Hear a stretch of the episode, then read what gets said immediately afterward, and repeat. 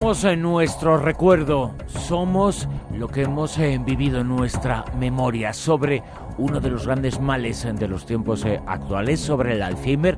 Hablamos esta noche aquí, en Eureka. Por supuesto, como todas las semanas, con Mado Martínez. Eh, Mado, muy buenas. Buenas noches, ¿qué tal? Una de las grandes revelaciones de la temporada, gran parte del éxito del EGM se debe a ti. Nos escucha mucho gracias a lo que transmites y transmites mucho a nuestros oyentes. ¿eh? Felicidades eh, desde aquí, desde nuestra parte y por parte de los oyentes. Gran parte del mérito es tuyo, ¿eh? Yo estoy encantada y 200.000 gracias a los 200.000 oyentes que nos escuchan cada fin de semana.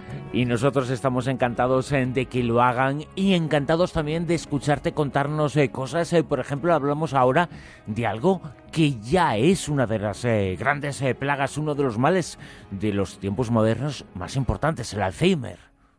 Pues sí, la verdad es que sí, porque la incidencia de, de demencia se va a duplicar, según las estadísticas, dentro de 20 años y alcanzará la friolera de 65,7 millones para el 2030 y los 115,4 millones para el 2050 según el informe mundial sobre el Alzheimer. Y, bueno, es una de las grandes plagas, tú lo has dicho, de nuestras sociedades modernas y, un punto muy preocupante. De hecho, Washington y la Casa Blanca fue uno de los, de los temas por los que más apostaron a la hora de invertir en investigación.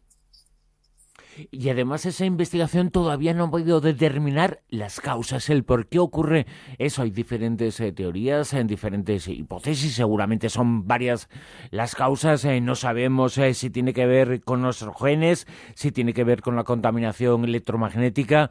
¿Sabremos algo sobre el Alzheimer? ¿Tú qué opinas al respecto?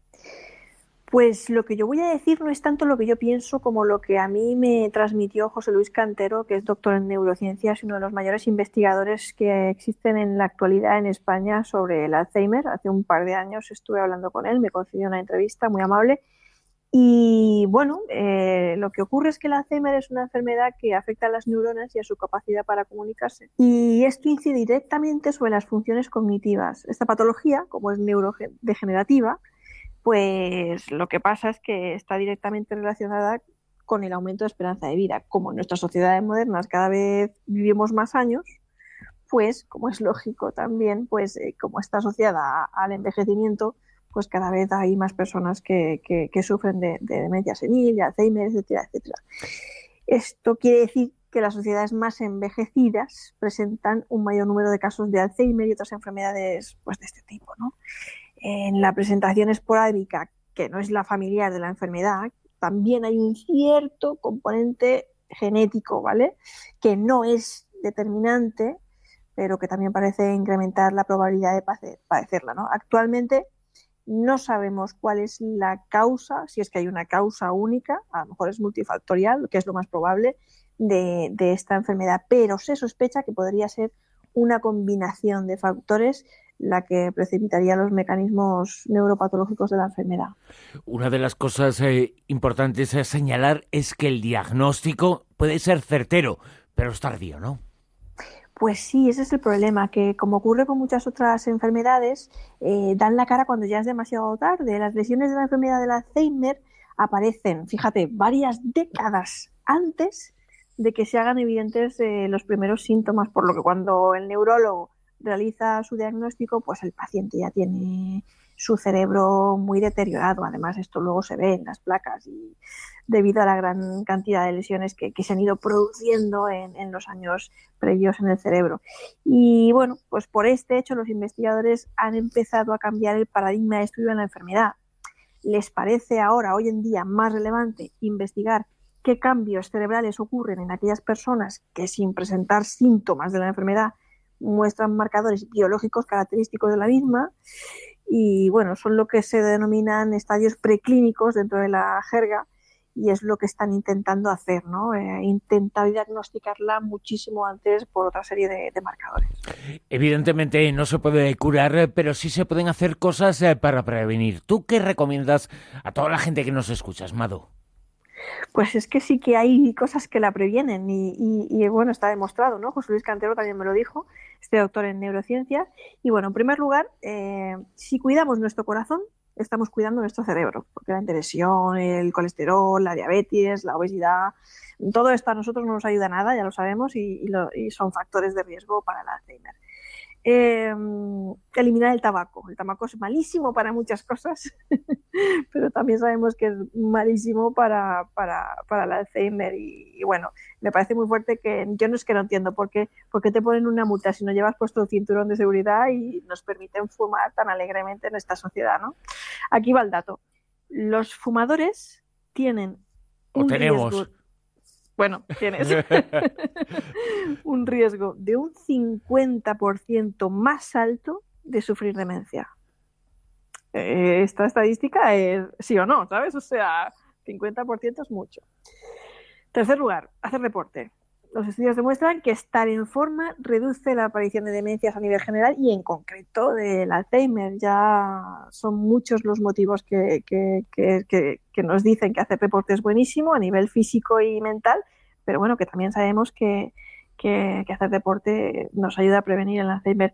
Yo sé que hay personas que no hacen deporte ni a tiros, o sea, lo tengo claro, que, que, tengo la esperanza de que decirles a estas personas que no hace falta que se apunten a un gimnasio ni nada de eso, que caminar 30 minutos al día a buen ritmo ya es suficiente.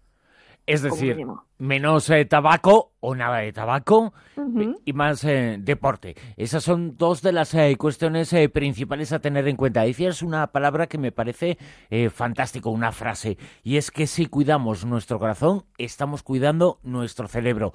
Es importante saber que no son dos órganos que no tengan conexión entre sí. En cierto modo, es el mismo, el órgano humano. Y ese órgano tiene dos motores importantes, uno el cerebro y otro el corazón. Y hay que cuidar ambos, y cuidando uno se cuida el otro están súper, hiper, mega conectados. Y además también sabemos que para cuidar nuestro corazón lo que tenemos que hacer es llevar un estilo de vida. Quiere decir que las enfermedades cardiovasculares se reconducen muy bien con un estilo de vida saludable en el que eliminemos el estrés y todo eso, porque la mayoría de estas enfermedades la verdad es que, son producidas por, nuestro estilo de vida y, nuestro, y estrés. Es así. Otra de las grandes cosas que tenemos que hacer para prevenir el Alzheimer y que es buenísimo en general, aprender cosas leer, aprender un idioma, hacer crucigramas, sudokus, apuntarse a un curso, eh, hacer cálculos matemáticos, álgebra, mm, cualquier ejercicio, en definitiva, que suponga un reto para nuestro cerebro, porque en realidad es que nuestra mente es así, ¿no? Necesita enfrentarse cada día a nuevos retos y entrenarse. Es como un pequeño gimnasio cerebral lo que estoy hablando. Y eso previene el Alzheimer. Socializar, otra cosa muy importante para prevenir, estar con gente, compartir con amigos, relacionarlos. Todo eso hace que nuestro cerebro se mantenga feliz, sano, activo y alerta. Y otra cosa que a lo mejor es un poco desconocida, pero que últimamente los estudios están dando más evidencias, es que protejamos nuestra cabecita. Porque al parecer eh, existe una relación directa entre el traumatismo craneal severo con pérdida de conciencia y el riesgo de padecer Alzheimer. Así que, bueno, pues si vamos a realizar deportes de riesgo, vamos en moto, lo que sea, pues que por favor, pues nuestros oyentes se protejan la cabeza con un casco o con lo que sea, porque, porque hay, hay, hay un riesgo ahí también. Fíjate, todo lo que nos estás diciendo es una de las claves. El Alzheimer es la pérdida de los recuerdos, la pérdida de la memoria. Y lo que hay que hacer es tener más, eh, más actividades, más recuerdos, socializarse más. Es, un, en definitiva, eh, gimnasia también mental que hay que hacer permanentemente.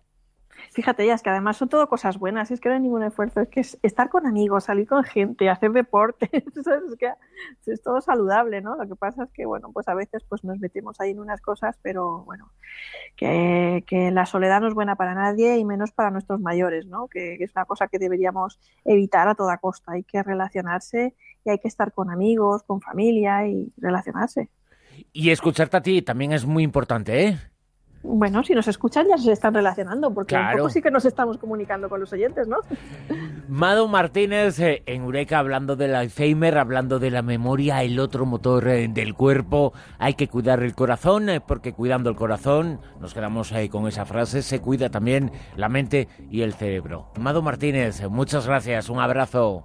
Un abrazo. La rosa de los vientos en onda cero.